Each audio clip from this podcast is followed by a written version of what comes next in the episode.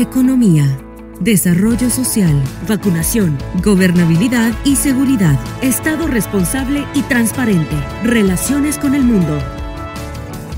Esto es En Consulta con el Dr. Yamatei.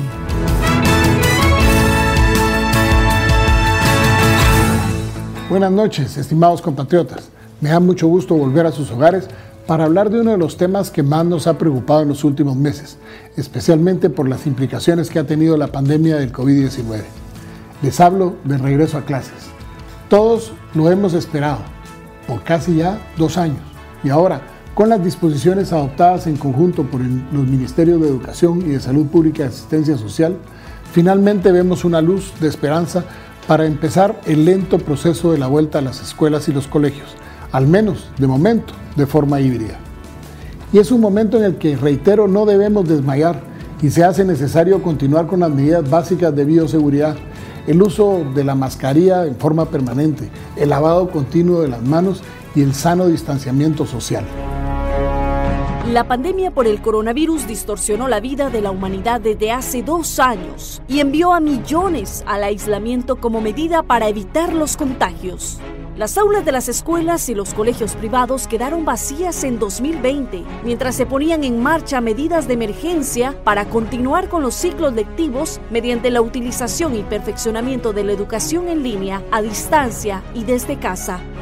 Este 2022 empezó con nuevas disposiciones anunciadas por el gobierno del presidente Alejandro Yamatei para el retorno parcial a las aulas en la educación pública y privada. La educación híbrida, o sea, una combinación de clases presenciales y en línea, será la modalidad más usada durante el año, según todas las previsiones. El Ministerio de Educación está facultado por el de Salud para disponer la educación híbrida en los centros educativos, aun cuando el semáforo epidemiológico de alerta para el COVID-19 esté en rojo.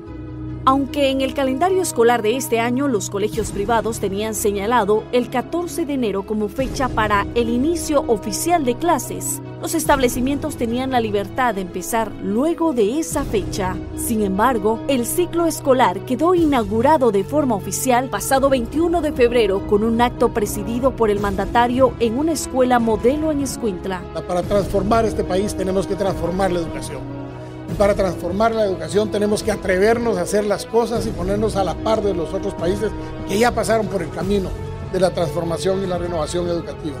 Doy por inaugurado el ciclo escolar 2022. Que Dios les bendiga, pero especialmente que Dios bendiga a Guatemala.